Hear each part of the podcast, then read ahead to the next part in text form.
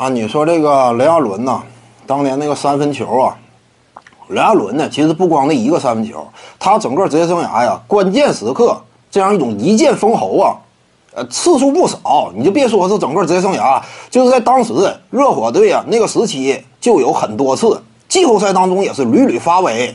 不光那一次表现优秀，当时甚至很多球迷当这个眼中啊，就有一种概念，只要说关键时刻到了，把这个球啊丢给雷阿伦手里，当然前提得是空位啊。因为在那个阶段，呃，关键时刻你让他持球打，他也是脑门子冒汗，也是干不了这个事儿。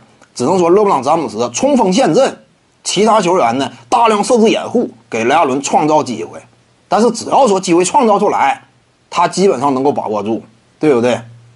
在热火队内，他也是贡献卓著的。至于说面对马刺呀，G 六比赛那一次绝杀呀，或者说准绝杀呗。嗯，甚至至于那一年而言，最重要的一记进球，这就是雷阿伦这一球，也是诠释了他整个的职业生涯。一位大心脏球员，以三分远射著称的一个啊三分神射，对不对？也是诠释了他整个的职业生涯。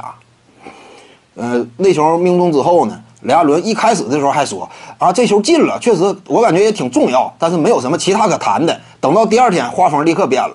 第二天，人家记者采访，怎么看待这一球？他说：“啊，我感觉有可能是命中了我职业生涯最重要的一记进球。他可能也意识到了，挽救了这个赛季，对不对？甚至不夸张的说嘛，并且当时啊，原本就场上已经形势差不多，已经大体明朗了。马刺那块基本上小黄线都拉起来要颁奖了，他这一下就把双方之间整个比赛的势头完全扭转。”你要说抢七的话，当时全世界我相信没有多少人会认为马刺队能够在这样一种严重打击之下，再怎么力挽狂澜呢？那是不现实的了。